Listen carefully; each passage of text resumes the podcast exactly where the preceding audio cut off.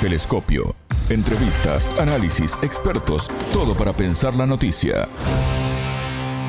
Venezuela afianza sus relaciones diplomáticas en el continente, mientras que Guatemala se prepara para la asunción de Bernardo Arévalo el próximo 24 de enero. Bienvenidos, esto es Telescopio, un programa de Sputnik. Es un gusto recibirlos. Somos Alejandra Patrón y Martín González desde los estudios de Montevideo. Y junto al analista político venezolano Franco Bielma, del Grupo de Investigación y Análisis del portal Misión Verdad, y al antropólogo Itzanmao Yantay, teólogo y analista político guatemalteco, profundizaremos en estos temas. En Telescopio te acercamos a los hechos más allá de las noticias. Uno de los hechos más destacados en las relaciones diplomáticas de América Latina en este 2023 fue el restablecimiento de lazos de Venezuela con Brasil en el mes de mayo y con Paraguay en el mes de noviembre. En agosto de 2022, Caracas había recuperado las relaciones diplomáticas con Colombia tras la asunción del presidente Gustavo Petro. En el caso de Paraguay, los vínculos diplomáticos y consulares estaban suspendidos desde enero de 2019. Ese año, el gobierno de Mario Abdo Benítez reconoció al diputado opositor Juan Guaidó como presidente designado de la nación caribeña. Con la asunción de Santiago Peña como presidente de Paraguay, las cosas cambiaron. Para profundizar en este tema, en Telescopio repasamos parte de la entrevista realizada al analista político venezolano Franco Bielma, integrante del grupo de investigación y análisis del portal Misión Verdad. El entrevistado. Bueno, la primera evidencia que hay con respecto a esa medida es que definitivamente se ha desescalado muchísimo en el ámbito diplomático. Los efectos que se habían generado por el advenimiento del gobierno interino, el gobierno fake, el gobierno eh, y superpuesto de Juan Guaidó, que sabemos había dividido la región latinoamericana y caribeña entre los países que reconocían al gobierno legítimo y constitucional del presidente Maduro versus los países que reconocían a Juan Guaidó, básicamente siguiendo un dictamen del, del gobierno estadounidense. Y esa situación, dado que no cumplió sus objetivos, se ha traducido pues en que más gobiernos han sincerado su política exterior, han sincerado la situación diplomática con Venezuela y han dado el reconocimiento al único gobierno legal y legítimo. Y esto eh, ha tenido pues lugar ahora en Paraguay, a pesar de la tendencia ideológica del presidente paraguayo. Eh, lo cierto es que hay una sinceración o acude pues a parámetros reales mínimos para poder mediar su situación con Venezuela. Y esto por supuesto eh, reafirma pues los eventos tal como se habían desencadenado en los últimos meses y en el último año. En mayo pasado, el entonces presidente electo Peña había adelantado en Brasil que iba a restablecer estas relaciones con, con Venezuela sin ninguna condición. Recuerdo que en esa ocasión Peña precisó que esta acción eh, no le iba a impedir tener una posición crítica cuando lo considerara sobre la situación política y electoral en, Venezuela. Eh, este puede ser el inicio de un reconocimiento de que pueden sí haber diferencias, pero si se sigue el marco del respeto y no teniendo actitudes injerencistas, ¿los países pueden relacionarse? En efecto, sería eh, un paso, sería un paso para para ir en la dirección correcta de las relaciones exteriores. Sin embargo, hay que aclarar, ningún gobierno está legalmente o políticamente facultado para tratar de incidir en el desarrollo de la vida interna de otro país. Solo que en América Latina en los últimos años, sobre todo por la polarización de las tendencias gobernantes, se ha vuelto un hábito hacer política de micrófono para poder, si se quiere, crear un ámbito de opinión pública adversa o a favor sobre una situación. Y esto obviamente pues sigue siendo un elemento eh, irregular dentro del sano marco de política internacional. Ahora, Venezuela ha sido, y esto lo ha dicho el presidente Maduro en la última, en el último encuentro de CELAC, Venezuela ha sido promotor de una política internacional, de una política de relaciones exteriores, más allá de las ideologías. En esto el gobierno venezolano ha sido muy claro al plantear que sobre las ideologías de los presidentes y de los partidos gobernantes tiene que imponerse el interés pragmático, el interés estratégico de los países para poder construir relaciones y asociaciones que puedan ser fructíferas, que puedan encaminarse a resultados y metas comunes. Obviamente, eh, creemos que el caso del nuevo gobierno paraguayo es bueno en el sentido de que ayuda a retomar la senda de las buenas relaciones internacionales, pero eh, quizás por razones políticas, quizás por razones de opinión pública en Paraguay, quizás para lidiar con las opiniones adversas, eh, Peña afirma que él puede opinar sobre Venezuela o que puede eh, manifestar su posición con respecto al gobierno de Venezuela. Lo cierto es que eso está fuera del parámetro y pensamos que es resultado de la propia política de micrófono eh, que está posicionada muy fuerte en América Latina. Franco, el quiebre entre Paraguay y Venezuela, lo decía al comienzo, ocurrió cuando Asunción reconoció a Juan Guaidó como presidente designado. Eh, con el tiempo vimos lo que ocurrió y el rol que tuvo Estados Unidos en todo esto. ¿Qué es de la vida de Guaidó? Guaidó eh, supuestamente es ahora profesor universitario en Florida eh, y está, si se quiere, completamente dislocado de la política real en Venezuela. Es un actor de opinión externo cada vez más irrelevante de la política venezolana. Y en el caso de, de, su partido, ha construido pues alianzas con María Corina Machado en Venezuela y de alguna manera pues vamos a decirlo, no cuenta con un liderazgo eh, propio, claro, que pueda tener la marca o que pueda tener la identidad del Partido Voluntad Popular. Y esto, si se quiere, pues parte pues del proceso de destrucción pues política que, que ha asignado a la propia oposición después del fracaso del gobierno interino. Hace días Guaidó mencionó que la disolución del gobierno interino había causado nuevos problemas porque no generaba una cara visible de los, de los opositores venezolanos para relacionarse con el mundo. En fin, está parece de, sangrando todavía por la herida y eh, de alguna manera pues entiende que su propia destrucción, como la, la destrucción del propio interinato, también fue producto pues de las propias divisiones entre los opositores. Dado que él formó parte pues de una pequeña y minoritaria clase privilegiada de dirigentes venezolanos en el extranjero que se lucraron muchísimo con dinero robado al país eh, y que fue entregado por el gobierno de los Estados Unidos. Entonces, bueno, creo que eh, Guaidó está aislado de la política venezolana, pero sobre un gran colchón de dinero mal habido. Y esa es su situación en realidad. Eh, Venezuela retomó sus relaciones con Colombia, con Brasil, ahora con Paraguay. ¿Se quedará Estados Unidos quieto al ver que Venezuela recompone sus relaciones en el continente? Bueno, para Venezuela es importante lograr pasos eh, correctos, lograr pasos concretos en la recuperación de sus relaciones, porque eso ayuda al país a recuperar el espacio internacional que se le ha pretendido negar en los últimos años. Con Colombia hay una relación fructífera que, mm, que se ha desplegado en el ámbito comercial eh, especialmente para reavivar el comercio colombo-venezolano en la frontera binacional. Y esto es sumamente positivo. Con respecto a Paraguay, hay un asunto pendiente de más de 350 millones de dólares que debe el gobierno de Paraguay a Venezuela por razón de combustibles que Venezuela entregó a ese país en condiciones subsidiadas en años anteriores y que el gobierno de Mario Aldo Benítez no quería reconocer esa deuda, ellos no querían pagarla porque en teoría era supuestamente entregarle dinero eh, al dictador Maduro, ¿no? Entonces, esos elementos, digámoslo así, tienen que recomponerse en la nueva relación actual, dado que la formalización de relaciones diplomáticas debe pasar por el reconocimiento de la deuda que tiene Paraguay con PDVSA. Eh, por supuesto que todo eso viabiliza el marco de relaciones de Venezuela y como dije, Estados Unidos pierde eh, más más capacidad de hacer injerencia en la medida en que otros países deciden dar el paso y, mantener, y abrir vínculos y canales con Venezuela. De todas maneras, en todas estas políticas siempre están sujetas a muchas debilidades porque Estados Unidos también suele eh, actuar coercitivamente contra los países eh, que considera inferiores, dado que eh, si violentan alguna de sus, de sus políticas. Entonces es difícil hablar del futuro de las relaciones, por ejemplo, entre Venezuela y Paraguay si Estados Unidos decide presionar a Paraguay. Y ahí teníamos al analista político venezolano Franco Bielma del Grupo de Investigación y Análisis del portal Misión Verdad.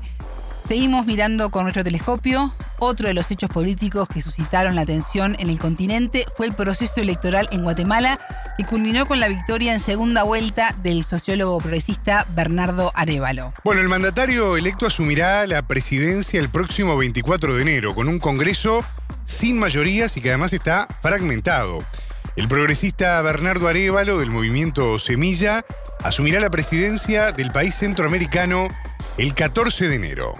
Arevalo, nacido en Uruguay, venció el domingo 20 de agosto a la candidata Sandra Torres de Unidad Nacional de la Esperanza, la UNE, con el 58% de los votos frente al 37,2% de la ex primera dama. Su victoria, bajo la premisa de luchar contra la corrupción, abre un nuevo escenario en el país centroamericano marcado por altos niveles de judicialización. Para analizar los desafíos que enfrentará Arevalo tras asumir la presidencia en 2024, en Telescopio repasamos parte de la entrevista realizada al antropólogo Itzamao Yantay, teólogo y analista político guatemalteco.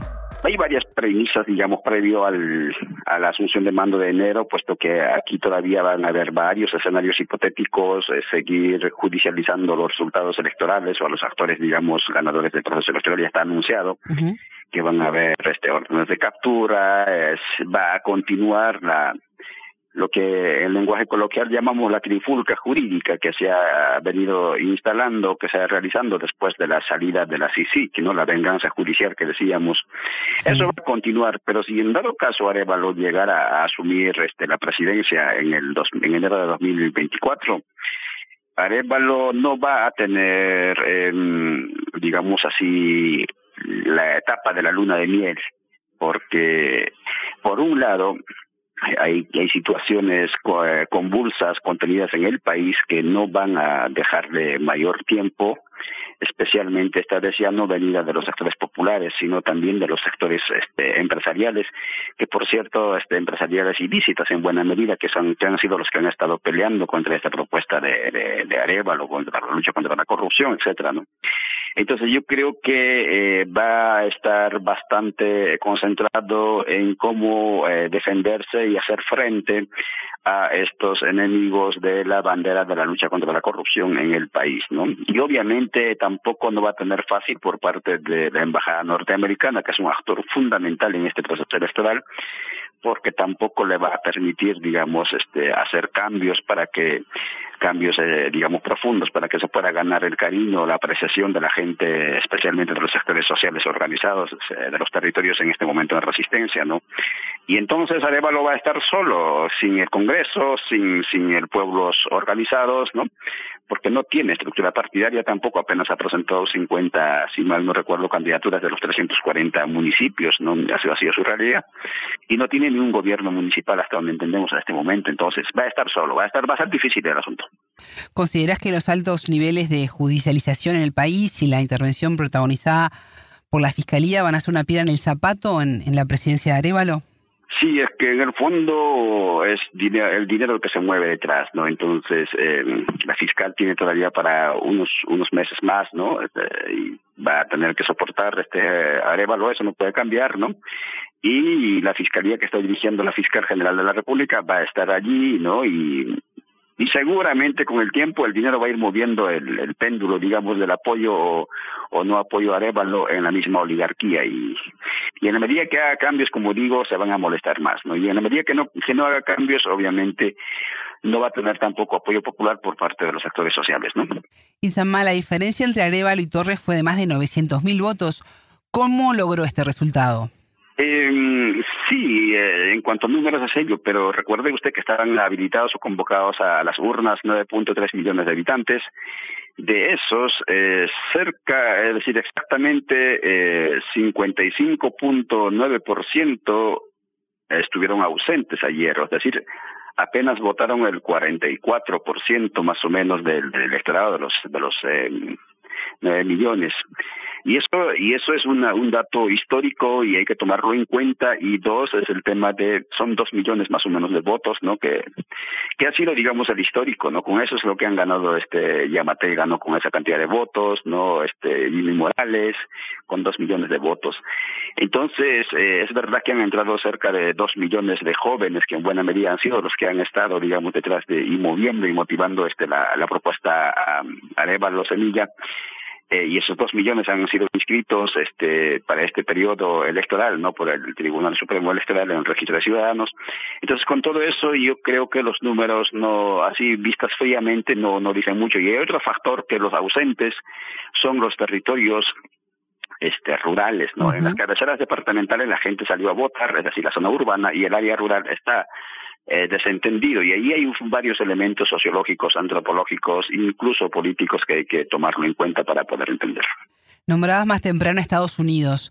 Durante toda la campaña electoral, la influencia de Washington en el país fue y es cuestionada por gran parte de la población. ¿Qué podemos esperar en ese sentido de Arevalo? Eh, lo que pasa es que Arevalo tiene una valla gigante y la valla gigante que tiene a vencer es, aunque no aunque lo ha dicho textualmente, no soy mi padre, pero es hijo de Juan José Arevalo, que gobernó en contra de la voluntad norteamericana y que ha sido saboteado constantemente por, la, por, por el gobierno norteamericano eh, de manera pública y abierta hasta darle el golpe, digamos, al proyecto en el 54. En ese sentido, Arevalo tiene que superar la valla, o por lo menos nivelarse a la altura de, de, los cambios que hizo su padre. Eso es lo que espera la gente. Esa esperanza que salió ayer a votar está diciendo eso, ¿no? Tienes que ser asimilar en alguna medida lo que hizo tu padre. Pero la embajada norteamericana desde el inicio, como ya te he indicado en anterior entrevistas, desde el inicio de Semilla, ¿no? cuando salió en las calles con la CICIG y con el tema de la CICIG, etcétera, eh, cultivó, no prohijó este proyecto y en ese sentido, este, no solamente es, digamos, estéticamente, sino también políticamente, ideológicamente, es pro intereses norteamericanos y por lo tanto no va a haber cambios en Guatemala que vayan contra los intereses norteamericanos. Y si no hay esos cambios entonces el descontento la desmotivación o la o la convulsión social no va a ser una amenaza constante no y, y Estados Unidos es determinante aquí. Yo no sé qué es lo que vaya a hacer Estados Unidos pero ayer anteayer salió este creo yo el, el, el vicepresidente o alguien de los Estados Unidos que también la fiscal el fiscal Chichi le respondió indicándole, cuestionando este tema de, la, de, la, de las amenazas, ¿no? De las detenciones este, a partir del 21, etcétera. Y, y, yo no sé hasta dónde podría intervenir Estados Unidos en este caso, porque al fin y al cabo a Estados Unidos no le interesa el bienestar de Guatemala, mucho menos de los pueblos a donde, eh, a donde intervienen ellos. Lo que interesa son sus intereses y por lo tanto así como han peleado con el tema de la CICIC mientras les servía como un escudo, digamos, para mostrarse como los adalid de la anticorrupción en el continente y luego perseguir gobiernos progresistas con ese discurso, con ese escudo, también seguramente van a hacer de Arevalo lo mismo. Y una vez que ya no les sirva Arevalo, no les importa que se caiga, así como se cayó la CICIG, ¿no? Ante la mirada de ellos, no se va a caer y entonces la historia continuará convulsa, ¿no? Incierta en buena medida. Entonces, ojalá que la, que la esperanza, se, digamos, germine algún proceso de cambio, por más que sea primigenio, y no termine, digamos, ahondando más la, eh, la frustración y la incertidumbre en el país, ¿no? En julio pasado, durante una entrevista, el presidente electo Bernardo Arevalo aseguró que ganar se enfrentaría a un Congreso complicado por la falta de mayorías claras y la alta fragmentación. Tú hablabas lo difícil que será el mandato de Arevalo si no logra consensos y alianzas que le permitan gobernar. Pero ¿qué pasa con la población guatemalteca? ¿Cómo afecta al país si no se le permite a Arevalo implementar sus propuestas? Yo creo que Guatemala tiene la ventaja de contar por su ubicación geográfica y en los momentos históricos, etcétera, este, de tener válvulas de escape, ¿no? Eh, Guatemala estaría en este momento en la misma situación, quizás lamentable, pero situación al fin de Haití, ¿no? U otros países, ¿no? Con una convulsión generalizada, violencia, muertes, etcétera. Pero eso se va escapando, digamos, se va este, desfogando por el, la válvula de la, de la migración, ¿no? Cerca de 1.500 este, jóvenes personas del área rural se van hacia Estados Unidos todos los días, aunque otros tantos vuelven de este, digamos, eh, enviados por, los Estados Unidos nuevamente de retorno tiene el tema del narcotráfico, ¿no? que inyecta ingentes cantidades de dinero y ahora ya prácticamente ya no se habla de la, de la oligarquía este, lícita, sino también de la oligarquía ilícita, del empresario ilícito, o sea, todo eso está moviendo dinero. Y en ese sentido, esa situación que mencionas política, este, seguramente se va a ahondar, ¿no? Pero en qué va a repercutir en la vida cotidiana de la gente. La economía de la gente se mueve a control remoto, este, Alejandra. Aquí la economía se mueve con las remesas de cada fin de semana que envían millones de guatemaltecos hacia sus familias, ¿no? Y ese dinero otra vez ingresa en el mercado interno para que la economía, digamos, este, se mueva, ¿no? Eh, circule, circule, ¿no? Entonces así va a ser esto, ¿no? Porque lamentable decirlo, pero eso va a ser esto, ¿no? Telescopio. Ponemos en contexto la información. Muy interesante nuestro telescopio de esta mañana, Alejandra. Me quedo con el último tema, porque podría hablar de todos, pero claramente estamos mirando fijo y con atención a lo que puede llegar a pasar el 14 de enero allí en Guatemala y los días que siguen también. Porque no alcanza solo, como lo decías vos hoy en la apertura, eso de que se asuma y nada más. Acá hay que cuidar la democracia, hay que cuidar la institucionalidad. Y la gobernabilidad. La gobernabilidad. Y hay un país que tiene muchos desafíos por delante. Todas las caras de la noticia en Telescopio. Cuando hay esperanza y observamos, digamos, los que tenemos vista antropológica, ¿no? Con cierta este, admiración, estas esperanzas, ¿no? Que Arevalo, como con arte de magia, va a ser la primavera, ¿no? Que la gente que va con él lo van a acompañar. Eso es falso, ¿no? Porque ahí adentro, si quieres mantenerte, tienes que corromperte. Eso, eso es más que, más que evidente. Incluso pastores evangélicos, teólogos han ido a gobernar con toda esa moralidad, por más que sea este doble en el mundo cristiano pero mire cómo han salido entonces. Por eso es que desde los movimientos sociales se plantea, ahí se plantea, ¿no? Y espero que ese es el terreno, digamos, oportuno históricamente hablando, para este, impulsar el, procesos de cambios profundos, no estructurales, institucionales, judiciales, o digo, perdón, este, legales, jurídicas, ¿no? Pero sí, la corrupción está enquistada hasta donde usted nos imagina, ¿no? O sea, el funcionario público es sinónimo de corrupción, ¿no? Y si no te la encuentran ahora, mañana te la muestran y entonces se prácticamente la ética de la administración pública con la que nació esta propuesta, digamos, de administración. Estados Unidos pierde eh, más espacio, más capacidad de hacer injerencia en la medida en que otros países deciden dar el paso y abrir vínculos y canales con Venezuela. De todas maneras, todas estas políticas siempre están sujetas a muchas debilidades porque Estados Unidos también suele actuar coercitivamente contra los países que considera inferiores, dado que si violentan alguna de sus, de sus políticas. Entonces es difícil hablar del futuro de las relaciones, por ejemplo, entre Venezuela y Paraguay si Estados Unidos decide presionar a Paraguay. Telescopio, un espacio para entender lo que sucede en el mundo.